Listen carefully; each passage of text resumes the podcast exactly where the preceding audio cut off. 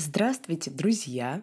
Меня зовут Анна Веленская, и с вами подкаст Союза композиторов России. В прошлой серии подкаста мы с вами вместе сочиняли серию в технике додекафония. И помните, у нас получилось что-то достаточно такое авангардное и сложное на слух, такое колкое. А вот сегодня будет музыка прямо противоположная мы будем с вами разбирать современную технику ныне живущего композитора, да, куда еще современнее, да, вот додекафонию Шонберг придумал, но давно умер. А вот ныне живущего композитора, которая на слух звучит как что-то очень такое, знаете, мягкое и прекрасное. И вообще такое странное чувство возникает, когда в современной технике используются больше мягкие краски, чем жесткие, да, больше консонансы, чем диссонансы, потому что все еще хорошо помнится, как в 20 веке буквально там сколько лет назад было э, чем сложнее на слух, тем современнее. Сейчас уже такое правило не работает, все уже по-другому. Ну, в общем, сейчас все увидите. Технику, о которой мы поговорим, изобрел Арва Пиарт. Это эстонский композитор, вообще один из моих любимых композиторов. Ну, вдруг вам интересно. И, в общем, Арва Пиарт, он в 2019 году стал самым исполняемым композитором в мире. Вот. Непонятно, что там про 2020 год, что там изменилось, но, в общем, вот такая есть информация. И сейчас я максимально кратко про него расскажу, все такое самое главное. В общем, сейчас Пярту 85 лет, немало. И он родился когда-то в один год еще с Элвисом Пресли. Да? И это когда Пярт родился, Шестаковичу было 28, чтобы вы понимали, а Прокофьеву 44. И вот 19-летний Фрэнк Синатра только-только начинал петь, начинал свою карьеру. Сейчас Арва Пиарт выглядит, вот как мне кажется, примерно так, как выглядел бы какой-нибудь волшебник скандинавский. Например, знаете, Оли Лукоя, который по сказкам Андерсона сны раздает детям. В общем, это такой абсолютно чудесный пожилой человек с бородой и такой мягкой-мягкой улыбкой. Просто светом от него веет. Вообще, очень приятный человек. Пиарт вырос в Северной Эстонии. Сначала учился игре на фортепиано дома, а потом в Таллинской консерватории.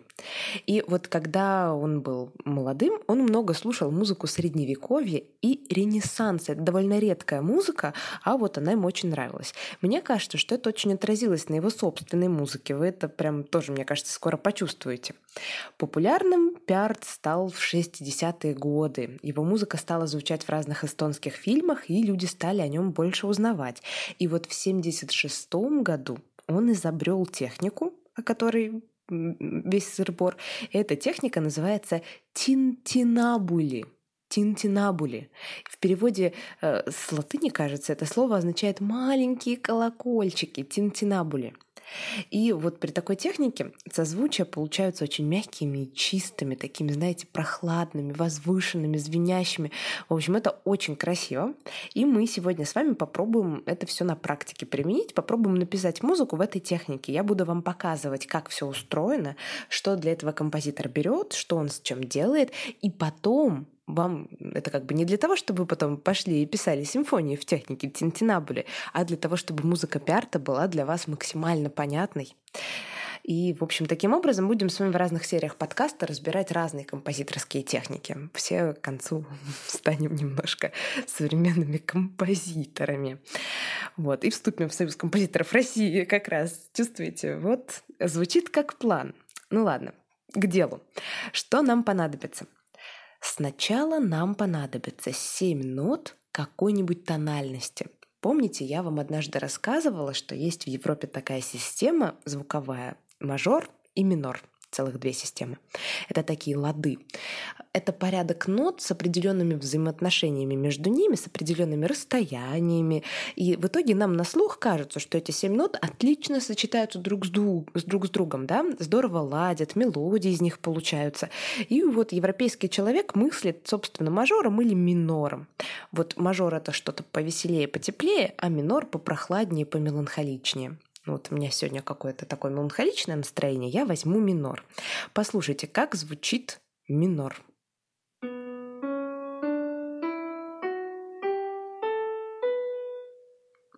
Вот, это нам понадобится. Это будет первый пласт, который используется в этой технике тинтинабли. Значит, звуки минора. Теперь посмотрим другой пласт, будем их соединять.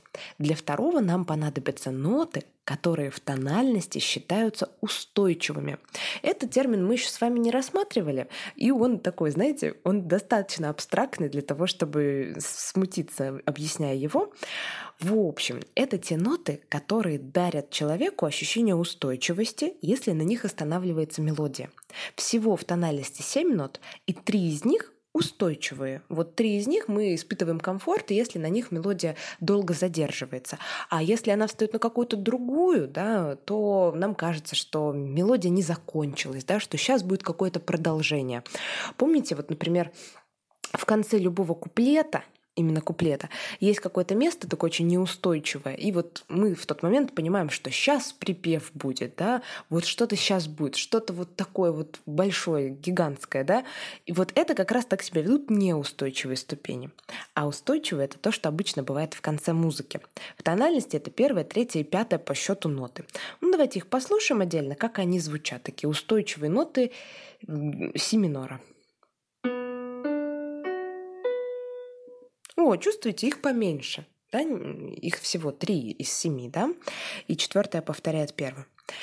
Вот. И теперь смотрите. Соединим наши две музыкальные линии вместе. Первую, где ноты шли подряд, и вторую, где ноты брались устойчивые. Я буду использовать ноты тональности и, в общем, пристраивать к ним ноты устойчивые максимально близко. Посмотрим, что получится в сочетании.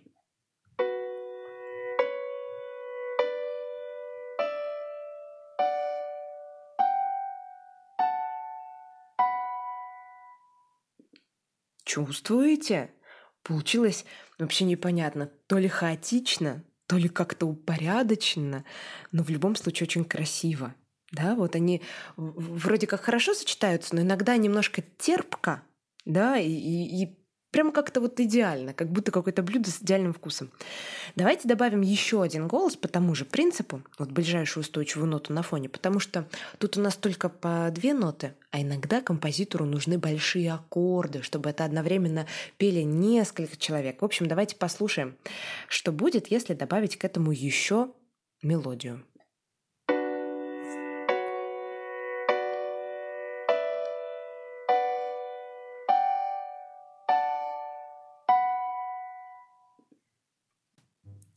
Вот, теперь наших линий стало уже три, и уже слышится, что это не две а, какие-то да, линии именно соединенные, а уже прям целые аккорды, целые цветовые пятна какие-то получились. Ну, это что касается созвучия, но в музыке есть же еще ритм, и вот в технике тинтинабули ритм тоже кое-что делает. Вот он зависит там от слов – Пиарт обычно использует в своих э, сочинениях религиозные тексты, да, в основном на латыни. Вот давайте мы сейчас так усложняться не будем, а возьмем какие-нибудь простые слова, э, ну, русские какие-нибудь слова, которые нам сейчас в тему. Я предлагаю взять слова «композитор Арва Пярт». Вот такие три слова. Композитор Арва Пярт. И попробуем сделать мелодию, чтобы в ней вот подразумевались такие слова в технике Тинтинабули. Что нужно делать? Чистая математика. Давайте посчитаем, сколько слогов в каждом из трех слов. Так, композитор – четыре слога. Арва – два. Пярт – один слог. И внимательно, сколько слогов прозвучало нотами, столько должно прозвучать пауз после. Сейчас расшифрую. То есть вот первое слово «композитор». У нас есть мелодия, вот там будут четыре ноты «композитор».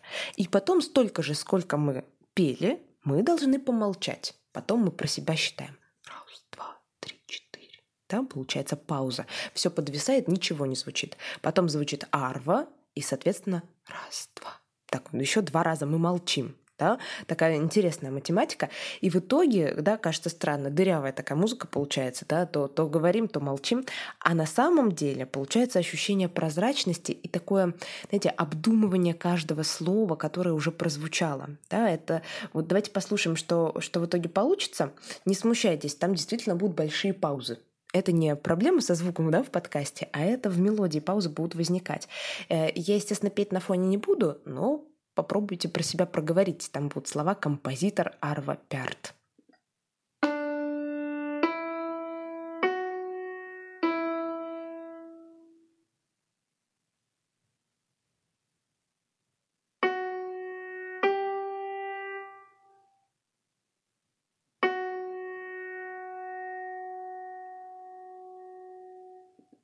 Ну что, получилось проговорить слова, да, под это?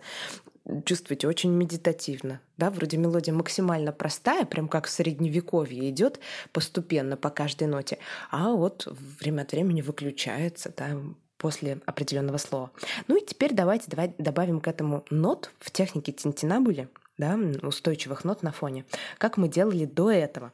Вот прям прям то, что мы уже умеем. Послушаем. Мелодия будет та же, будет еще второй голос.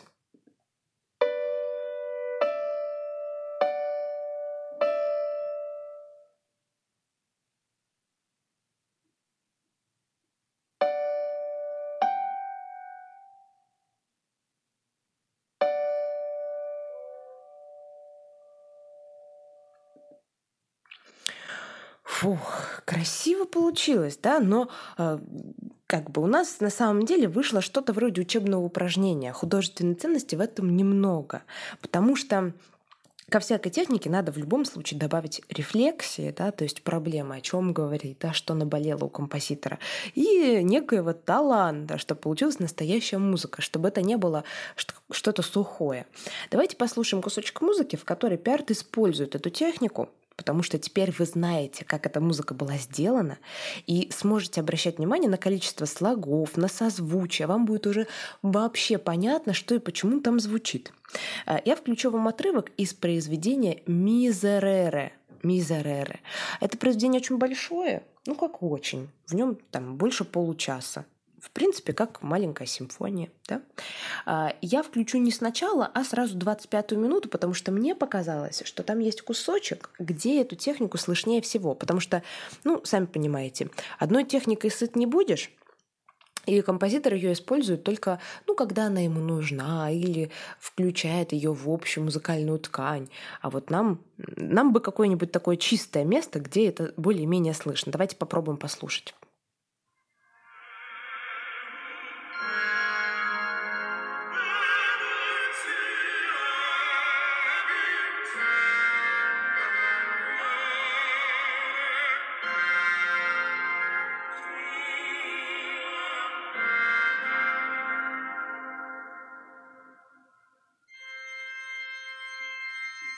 Вот давайте на секунду остановимся.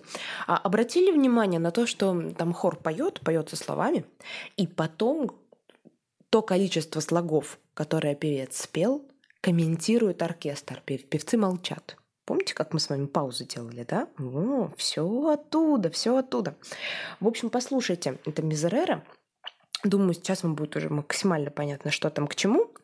И давайте подводить итоги. Зачем вообще нужна техника тинтинабули? Что за музыка получается в этой технике? Нужна ли она нам, слушателям? В конце концов, мы слушатели, да? Какая техника? А, мне вот, например, понравилась фраза из интернета. Такой музыке присуща печальная красота, неизбывная грусть. Я прям подумала, ух, то, что надо очень похоже на правду. И вот, кстати, сам Пиар тоже говорил о своей технике. Вот что он говорил. Возникает своего рода напряжение между обоими голосами, которые с одной стороны дополняют друг друга, а с другой поляризируются, как в электричестве, где есть положительные и отрицательные полюса – это как стойкое поле напряжения между динамическим и статическим полюсами, как если бы мы позволили слиться в одно целое, обычно исключающим друг друга динамическому и статическому полям. Чувствуете, звучит как-то ну, сложно, да, там все про физику, вот это вот все, а на деле, ну, он имеет в виду про соединение противоположностей, я думаю, что вы поняли, да, а, потому что есть просто звуки, да, вытянутые в ряд, а есть звуки устойчивые, обычно вместе они не употребляются, да, как-то вот только в моменты сочетаний. А тут мы их нарочно сочетаем друг с другом, сами понимаем, что не всегда будут получаться консонансы. И идем на это, да, чтобы их столкнуть друг с другом. Так что мысль ясна.